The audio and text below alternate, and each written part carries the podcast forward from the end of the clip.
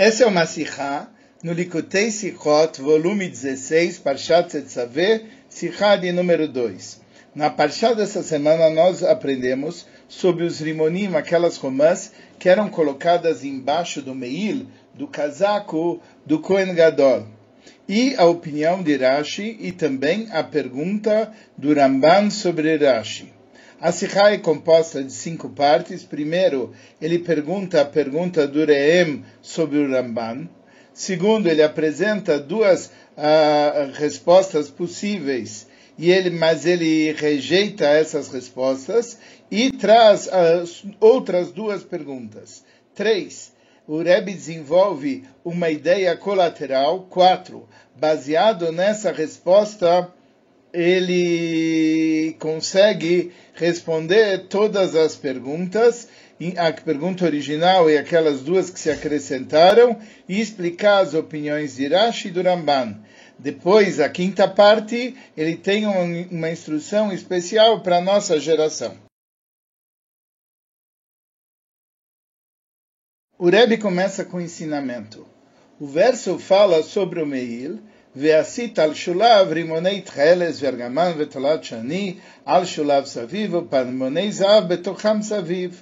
Você vai fazer sobre a sua borda romãs das várias cores misturadas, tchelet, vergaman, vetolat, shani, al shulav sobre as suas bordas em volta, o pamonei zaav betocham saviv, e você vai ter sinos de ouro dentro deles e em volta. Rashi explica que apesar que os rimonim eram agulim vechalulim, eles eram redondos e eles eram ocos, mas apesar disso, o significado de Pamonei Zaav Betoicham, que tinham sinos de ouro dentro deles, não é que os Pamonim, eles ficavam naquele espaço vazio dentro dos Rimonim, mas não, eles estavam como Bneiam Saviv, Rimonim Ameil. Eles ficavam entre eles em volta. Ou seja, o que quer dizer que eles estavam dentro deles? Que você tinha um limão, depois você tinha um espaço vazio, e lá você tinha um sino. Por isso ele fala, Benayem, entre eles só vive em volta, Ben Shnei Rimonim, entre duas romãs, tinha Pamon Echad, tinha um sino da Vukvetalui Beshulei Ameil, que estava preso na borda do meir daquela, daquela casaco. Agora vem a pergunta do Ramban. Ele pergunta sobre isso, de acordo com essa explicação, daqui a gente vê que que as romãs que ficavam na borda daquele manto, eles não funcionavam para nada porque você não está usando as romãs para ter os sinos dentro deles. Então, se eles só estavam com um aspecto decorativo para constar, então vem a pergunta: Lama asuim kerimonim halulim? Por que, que eles eram feitos com a forma de romãs uh, vazios, ocos, e a que minta pureizam? Devia ter feito como, como se fossem maçãs. Urem, ele responde à questão através de uma outra pergunta. O que, que diz Urem? Ele fala o seguinte: Eu não entendi por que, que o Ramban ele achou que maçã seria melhor do que romãs, porque cargas d'água maçã seria melhor. Pode ser romã então.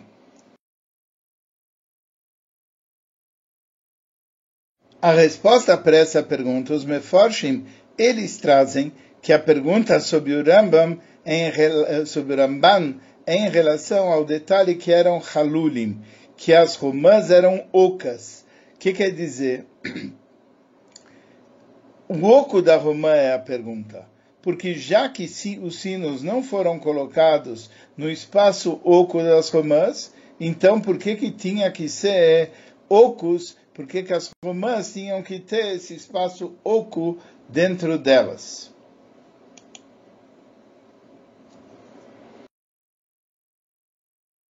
Contudo, tenho uma pergunta. Tudo permanece ainda difícil. Por quê? Porque se a pergunta do Ramban era somente sobre o detalhe de Halulim, sobre o detalhe de ser oco, então ele deveria ter dito, e por que que faz oco? Se for só para decorativo, Por que, que fez oco? Por qual a necessidade que o Ramban sugeriu de, ao invés de romã, se usar maçãs?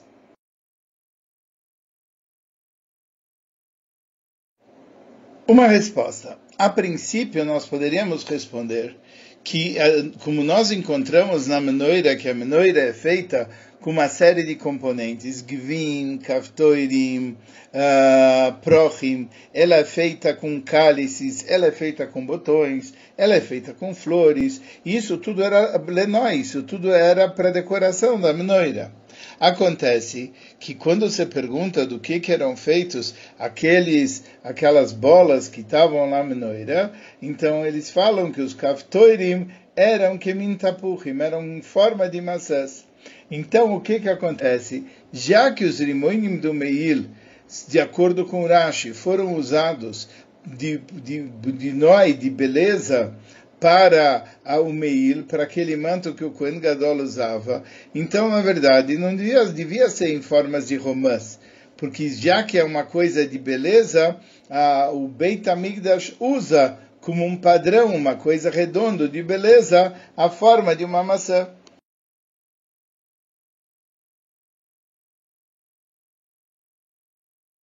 Sobre isso surgem duas perguntas. A pergunta número um é: por que, que precisa ser explicado eh, de que maneira a beleza está ligada com tapurim, está ligado com maçã? Por que, que a gente acha que a beleza, de uma forma especial, esteja ligado exatamente com tapurim? Pergunta de número 2. De acordo com Rashi, no Meil, eles acabaram utilizando rimonim, rumas, enquanto na Menoira, eles utilizaram tapurim, eles utilizaram a forma de maçãs. A gente tem que saber se eles estavam procurando um elemento decorativo, porque que em um local eles usaram rimonim, e em outro local eles usaram tapurim.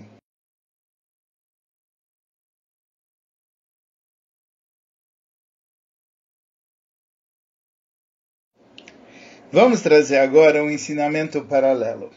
O verso fala sobre o propósito dos pamonim, sobre o propósito dos sininhos que ficavam em volta daquele manto. E está escrito: Venishma koila beboyo elakoidesh. Vai se escutar a voz, o som, quando ele entrar dentro do koidesh, dentro do ambiente sagrado.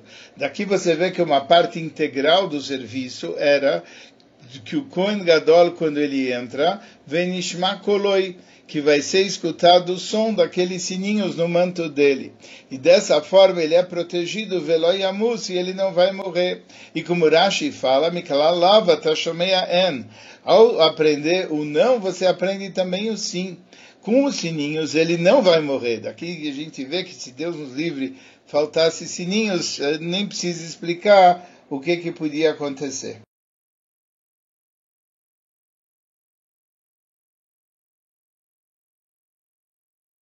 Sobre isso tem uma pergunta tradicional.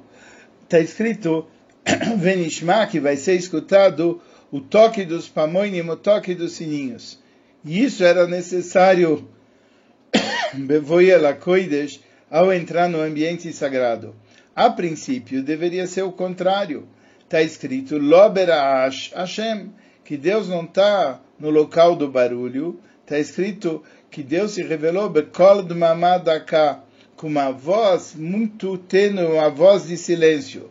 Então, a gente vê que o Kohen Gadol, quando ele entra no local mais sagrado, no Santo dos Santos, no dia de Yom Kippur, ele não entra com as roupas de ouro, ele entra com as roupas brancas, que as roupas brancas elas não tinham o som dos paamonim, o som dos sinos. Então, por que que precisava ter esses sininhos e qual era a função desse som? Agora vamos para a resposta. O Ramban ele explica que Abba Eichal Melech Pitom Chayav Mitah, que alguém que vai entrar no palácio real e ele entra de sopetão, ele merece pena de morte. E assim, o som dos sinos é de certa forma um netilas reshut, ele está pedindo permissão para entrar e fazer o seu serviço. E essa é a razão e a, razão que o Kohen Gadol, no dia de Yom Kippur, ele não precisa pedir uma permissão como acontece normalmente, e ele vai entrar, ele vai entrar no nível mais elevado do Kodesh HaKodoshim no dia de Yom Kippur.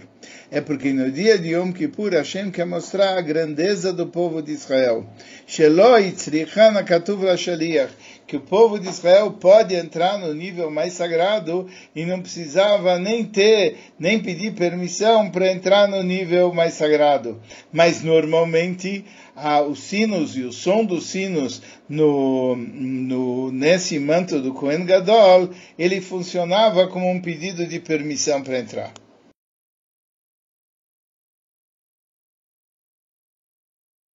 Só que aqui tem uma pergunta.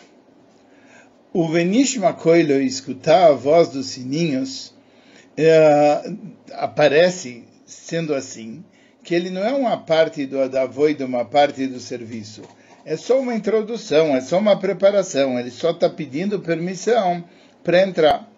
Mas, porém, todavia, contudo, já que cada detalhe do serviço do Kohen Gadol é totalmente preciso, e, e especialmente uma coisa que está ligado com uma punição de pena capital se ele não utilizar. E outra coisa, os sininhos eles faziam barulho não só antes do serviço, mas eles faziam barulho também durante o próprio serviço. Enquanto o Kohen Gadol andava no serviço, eles faziam barulho. Por isso faz sentido de que Benish Makoiler, que você está escutando, o som dos sininhos é importante não só como uma preparação para o trabalho, mas para o próprio trabalho.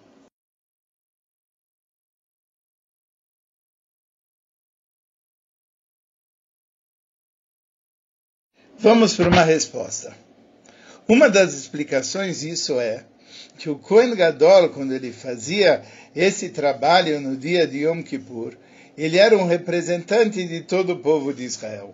O que, que significa? Que quando Boiel Kodesh, quando ele entrava dentro do Kodesh, do local sagrado, é como se ele estivesse trazendo todo o povo de Israel para dentro do Kodesh. E é compreendido, explicado em vários locais, que o trabalho de Balei Tshuva, quando a pessoa faz Tshuva, quando ele estava distante de Hashem e ele está fugindo do mal, esse trabalho do Baal Tshuva, sim, é com um rash, é com barulho. Porque quando uma pessoa ele está fugindo de uma coisa que é um perigo de vida, ele grita, ele fala, etc. E assim também o trabalho de cada judeu.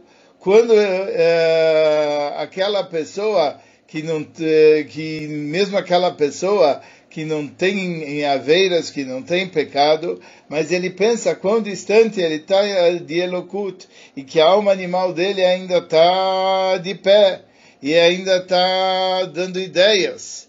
E é um yesh um davar nifrad, ela se sente algo inseparado de Elokut.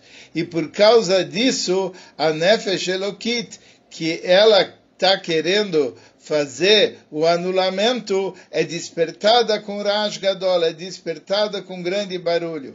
Tem uma história famosa do Baal Shem Tov, que uma vez perguntaram por que que Yudim, eles se mexem tanto e fazem às vezes barulho na hora da oração, etc. Então o Baal Shem Tov falou quando uma pessoa ele está se afogando em determinado local e ele vai se salvar, ele tem que se movimentar para nadar nas águas e ele pede por socorro, etc. E você não pode dizer que o que ele está fazendo não tem sentido. O que, aquilo que os Yudim, na hora que eles estão rezando para Hashem, eles querem se aproximar de Hashem, eles se mexem, eles gritam, etc. Isso não vem em contradição ao Pasuk, Beloberash Hashem, que Deus ele não se revela com raash, com um barulho, ele se revela no silêncio, porque aqui está se falando do nome Hashem, o nome Yud Kei Vav Kei. O trabalho ligado ao nome Yud Kei Vav Kei é um trabalho de fato de Kol Mamadaká, através do, do som do silêncio, através de um bitur do anulamento.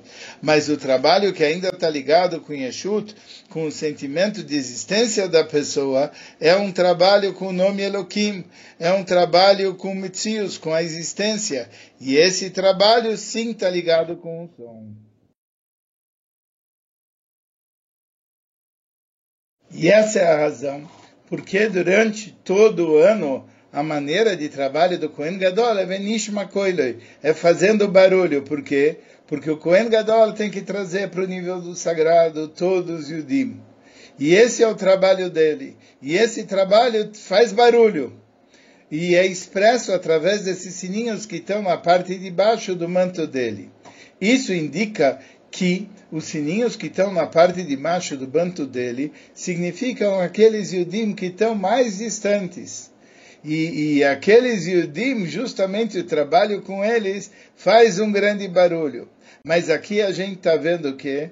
Que o Vinish Makoilo está escrito, vai escutar o barulho dos sininhos, Veloyamut, e o Cohen não vai morrer.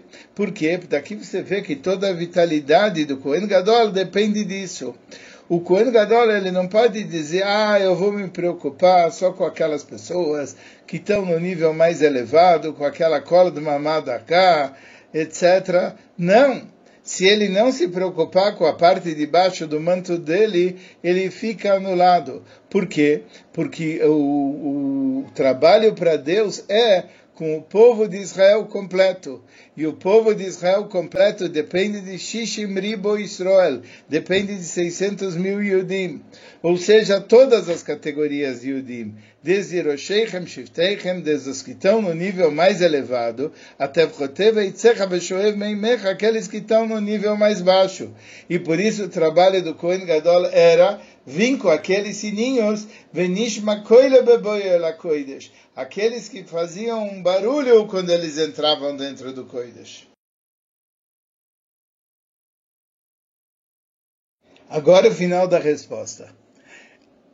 Apesar disso, durante o ano todo, a entrada do Kohen Gadol no Koidesh é através de Minishma Iskoiloi, escutar a voz. Mas, porém, todavia, contudo, quando o Kohen Gadol ele entra no dia, no trabalho do dia de Yom Kippur, para fazer o seu trabalho no Koidesh, que na verdade é o Koidesh HaKodoshim, então ele entra sem com aquela roupa branca que não tem os sininhos. Ele entra com o silêncio. Por quê?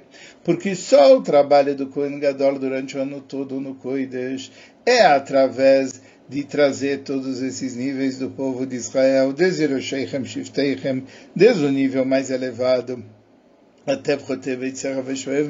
os níveis mais baixos.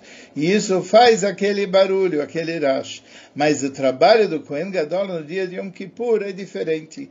No Kodesh HaKodashim é sem barulho. Por quê? Porque naquele local os Yudim são como anjos. E existe uma revelação da ligação da essência dos Yudim com Hashem. E até aqueles Yudim que são do nível da parte de baixo do, da, daquela cobertura do Kohen Gadol, até o nível esse mais baixo, ele está totalmente unido com divindade.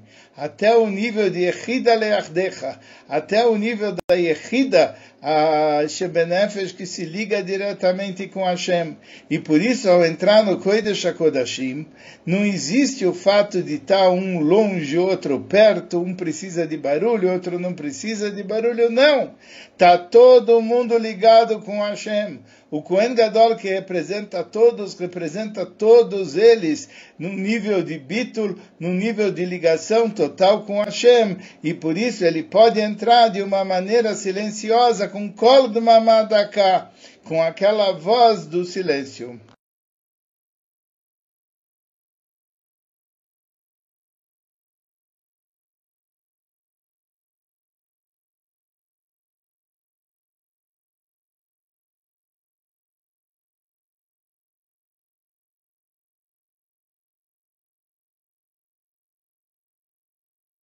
Finalmente, nós vamos responder e entender qual é a diferença entre a opinião do Ramban e a opinião do Rashi. Que o Ramban ele fala que a beleza é que eles tivessem a forma de maçãs, e a opinião do Rashi é que a beleza é que eles fossem como romãs. Os Yudim são comparados tanto com uma maçã como uma romã. A diferença é o seguinte: a comparação do Yudi com uma maçã é quando se está no nível mais elevado. E a comparação dos Yudim com a Romã é quando se está no nível baixo. Assim está escrito que pela Harimon Rekanim Shebecha, aqueles que estão vazios de mitzvot, que você pensa que estão vazios de mitzvot e de Kedushah. Então falaram os nossos sábios, Afilo Rekanim Shebecham Leim Mitzvot Kerimon. Mesmo aqueles que estão vazios, eles estão cheios de mitzvot, como uma romã está cheia de carocinhos. 613 carochinhos.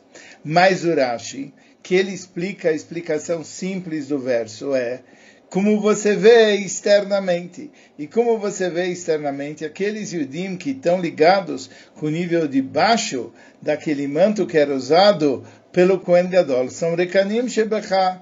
São aqueles Yudim que estão vazios de mitzvot. Aqueles Yudim que, Yudim que são vazios de mitzvot, eles são comparados com a Romã. Então, e o que, que é a mensagem? A mensagem do Kohen Gadol usar no, na, no seu manto aquelas romazinhas para mostrar que quando ele entra no local mais sagrado, entra junto com eles até aqueles Yudim que estão no nível mais distante, aqueles que são comparados com a Romã, entram junto com o Kohen Gadol, fazem parte também do povo de Israel e são cheios de mitzvot como uma Romã. Já o Ramban, o Ramban, ele não traz somente a explicação simples, ele fala também Dvarim Neimim Leyoidechen, ele fala coisas assim muito agradáveis e coisas muito profundas para aqueles que sabem até as sabedorias ocultas. Então ele vem enfatizar a parte profunda do Yudi. E já que ele vem enfatizar a parte profunda do Yudi, não tem ligação nenhuma com o pecado. Como está escrito, Kulam tzadikim, o teu povo é todo mundo de tzadikim.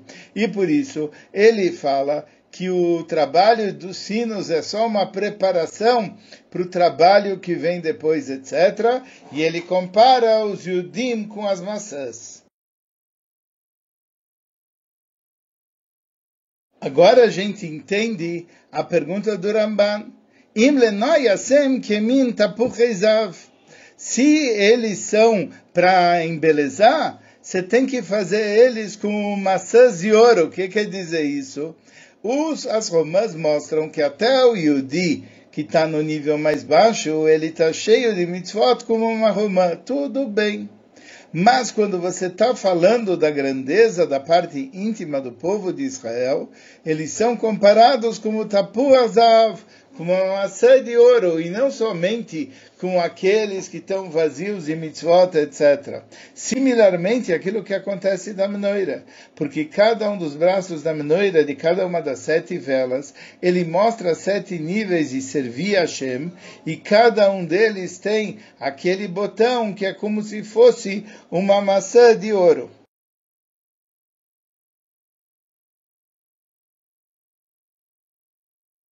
Agora nós vamos ver um outro ensinamento que vai, vai fazer uma revolução no que nós estamos falando. Apesar de que simplesmente, do ponto de vista externo, o trabalho de Nishma Koiloi, o trabalho de escutar a voz dos sinos, etc., é mais baixo do que o trabalho de Kol do Mamadaká, de escutar aquele sonzinho do silêncio, é, mas apesar disso tem uma vantagem, uma grandeza no trabalho que é feito com todo aquele barulho sobre o trabalho que é feito com anulamento. Por quê? O trabalho que é feito com anulamento, de mamada cá, é um trabalho com limite. É verdade que a pessoa está se anulando, mas ela está se anulando como uma luz que está dentro do recipiente, ou seja, de uma forma de tiachos. Mas o trabalho de Nishma Koloi, o trabalho de escutar a voz, o grito, etc., o Raash Gadol, o grande o grande barulho que acontece nisso é uma coisa acima dos limites dos recipientes. A pessoa, quando ela está voltando e fazendo chuva, ela não pode se conter, ela não pode limitar o seu excitamento. Ela grita e ela grita alto. E é isso que está escrito que os nossos sábios falaram, Makom Shebalei Tshuva Umdim, Em Tzadikim Gmurim Yecholim Lamoid Boi. O local que Balei Tshuva ficam, ou seja, o local que Balei Tshuva chegam, é um local que em tzadikim gemurim yecholim lamoid boi. É um local que tzadikim perfeitos, eles não conseguem ficar lá. Por quê? Porque aqui se trata de algo que é o infinito. E é exatamente o infinito, ele é escutado no trabalho daquele barulho, que é o trabalho do serviço de chuva.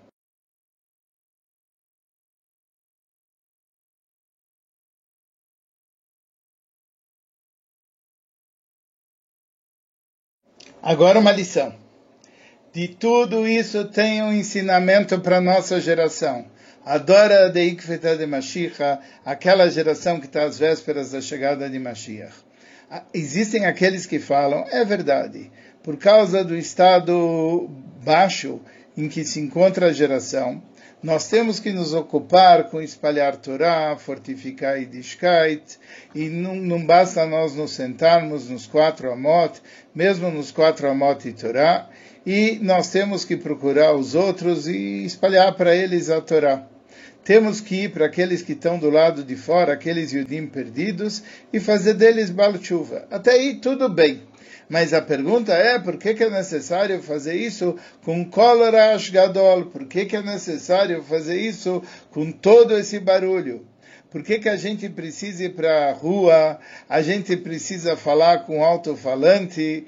Para que para os Yudim, para tefilim, colocar mezuzot na porta da casa deles, dar tzedakah e coisas semelhantes. Nós não encontramos todo esse barulho em gerações anteriores. A resposta a isso é que, de acordo com todos os sinais, no final do Tratado de Sotá, nós vemos que nós estamos presentemente naquele período que é chamado Dora de Ikfeta de Meshicha, a geração à véspera da chegada do Mashiach e naquela geração, e no nível mais baixo, aquele nível que é chamado Shulei Ameil, naquilo que é o nível mais baixo do manto do Kohen Gadol.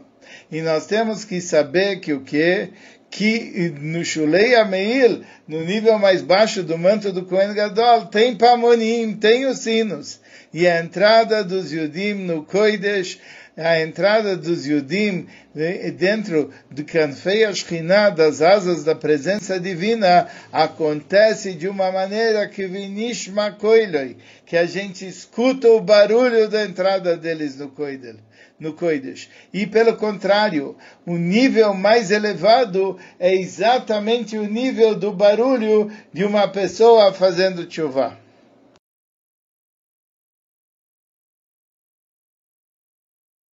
Um outro assunto nesse aspecto é que a gente vê que aqueles que são oiveretzoinoi, que trabalham contra a vontade de Hashem, aquilo que é chamado kolamoina sheroinimi, o assunto deles, o assunto de ser alguém do lado oposto, não ocorre somente Bechadrei Hadorim, dentro de quartos, etc. Não, eles fazem os pecados deles com a maior publicidade.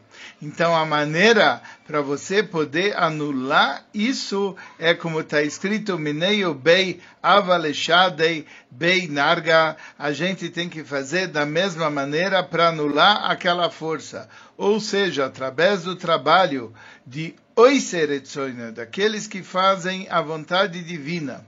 E esse trabalho sendo feito Benishma Koiloi, com todo o barulho. Especificamente, a gente consegue anular o Kola Moina A gente consegue anular a voz daquilo que veio lá de Roma e através disso a gente vai fazer.